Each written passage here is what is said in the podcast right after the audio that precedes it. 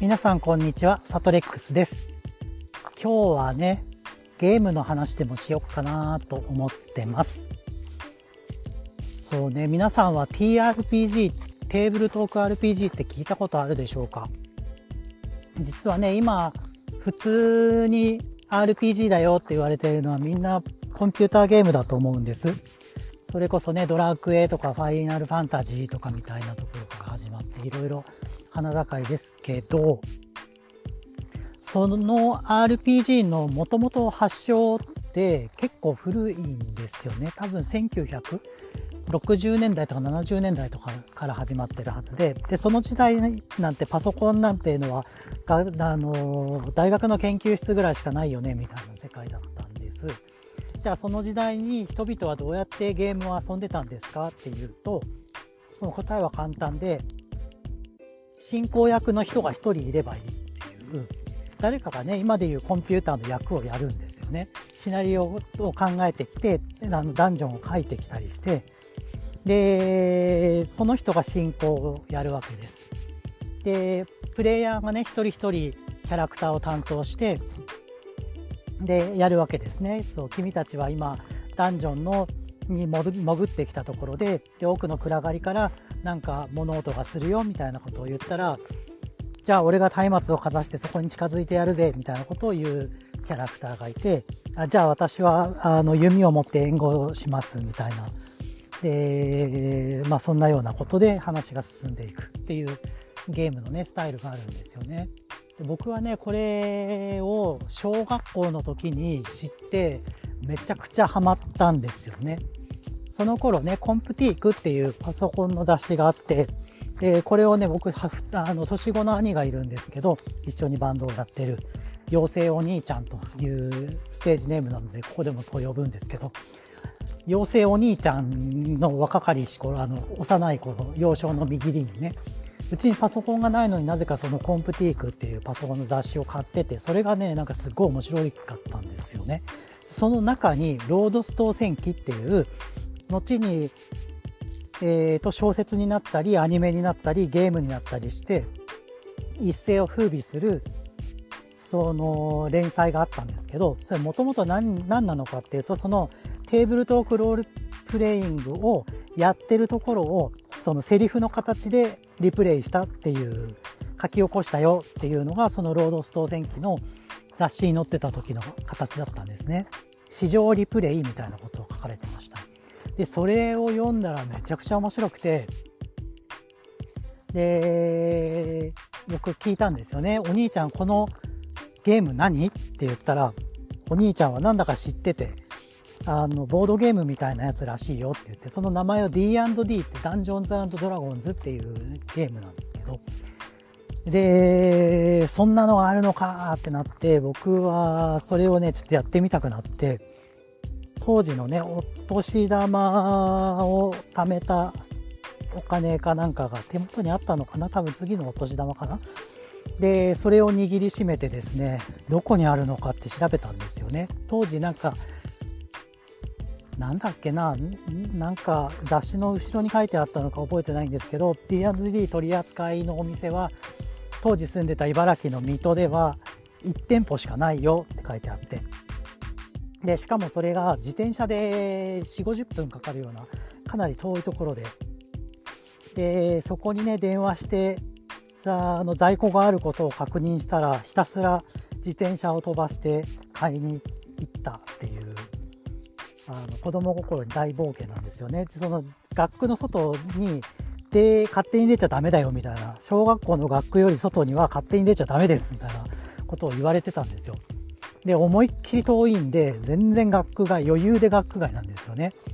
で、まあ親にね、あの、ちょっと遠くまで行ってくるよぐらいのことは、自分で断らないとまずいよね、というのがあったんで言ったんですけど、そう、そこまでね、まだ見ぬ D&D のルールブックを、こう想像して、こうワクワクしながら、ひたすら自転車を飛ばして、で、多分ね、お年玉の時期だから寒かったでしょうね。で、こう、なんていうか、無事に帰ってホクホクしながら帰ってきたんですよね。っていう思い出で震える手をでこうカパッと箱を開けたらルールブックが2冊ちょいとあとはあのサイコロのセットが出てくるんですよ。これはわからない人にはわからないでしょう。そのゲームで使うサイコロって普通の6面のサイコロだけじゃないんですよね。結構たくさんあって、あの4面、6面、8面、10面、20面みたいな、あ、12面、20面か。6種類ぐらいがなんかね、こうね、甘くて臭い皮のポーチの中に、こう、6個大事そうに入ってるんですよ。で、その皮のポーチに触るとしばらく手がね、甘くて臭い匂いがついて取れないんで、あの、ポーチだけはどっかにやっちゃったんですけど。そう。で、それで仲間を集めて、ゲームをね、ひたすら毎週土曜日は当時半日授業が学校があったんですけど土曜日の午後と日曜日の午後ぐらいかなひたすら集まってはこうゲームをやるっていうようなことでドハマりをするのがあの僕のね、えーと、当時遊んでた子たちがあの年後の兄の同級生たちが割と家の近所にたくさん住んでて割とオタク系だったんで。でその中でもね時々今でも遊ぶのがあの、ツイッターネーム、ツイッターネームかな？ツイッターネーム、青木誠と名乗ってるやつがいて、で、まあ、青木くんってこれからは、あの、このポッドキャストの中で呼ぶんですけど、ね、その青木くんだったり、その周りに住んでるね、あの、一つ上の連中たち。で、彼らを集めて、やろうぜって言ってやるわけですよ。ね。で、当時ね、僕割とその一つ上の子たちにずっと、あの、ごまめちゃんとして遊んでもらってたので、同級生たちが子供に見えてたんですよね、すごい。ああ、なんてこの人たちが秋っぽいんだろうみたいなことを思ってて、で、しかもね、運動ができなかったんですよね。運動できないと、あの、スクールカースト低い、この世の中で、運動ができなくてスクールカーストが低いは、周りの子供たちをあの同級生たちをあのガキっぽいと思って下に見てるわで非常に嫌なガキだったろうなと思いながらもまああのね、同級生たちは基本的にはこう小学校のこう教室の中での付き合いで外に出たらその一つ上ずっと遊んでると。っていうね、あの小中学校ぐらいまでがあって、でね、あの僕はあのベースを弾き始めてバンドに目覚めてしまったので高校からはあんまりやんなくなるんですよね。であとは中学の時代に例えばあのストリートファイター2とかそのアーケードゲームが結構全盛期になってで学校ねちょっと遠くのそのそれこそさっき D&D を買いに行ったお店の近くのあの私立の中学校に行ってで帰り道ね、ゲーセンとかあったりするので、いや、あの、割とよく遊んでたりとかして、その、アーケードゲームにはまってしまうとか、まあ、いろいろありましたね。で、高校以降はね、まあ多少はやるんですけど、音楽が忙しくなって、まあまあでもちょっとはやったかな。あの、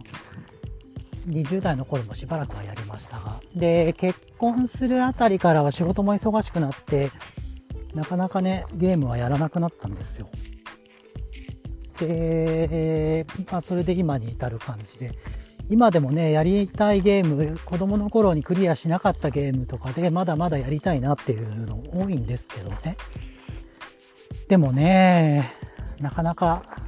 こう、まとまった時間をそこに捧げるのが難しいなっていうのを今でもちょっと感じています。だからね、なんか、そういうもんかな。ゲームって割と始めても中だるみが来たらやめちゃうみたいなものも多かったし、エンディング見てない名作もたくさんあるなって思ってますけど、まあそんなもんでしょうね。でも、でね、最近、そのさっきのテーブルトーク RPG を Twitter の仲間とオンラインで久々にやってみててですね、えー、先月ぐらいから、えっ、と、2023年の7月ぐらいから、ちょっとずつ集まってやってるんですけど、やっぱ久々にやっても面白いですね。本当面白いなと思います。うんそんな感じかな。まあちょっといつもより長くなってきましたね。はい。まあそんなこんなでまたね、あのゲームやりたいこともあるし、なかなかやれないなって思うこともあるし、ちょっと複雑な思いがありながら付き合っていくのかなと思います。ここまで聞いてくださってありがとうございました。またね。愛してるぜ。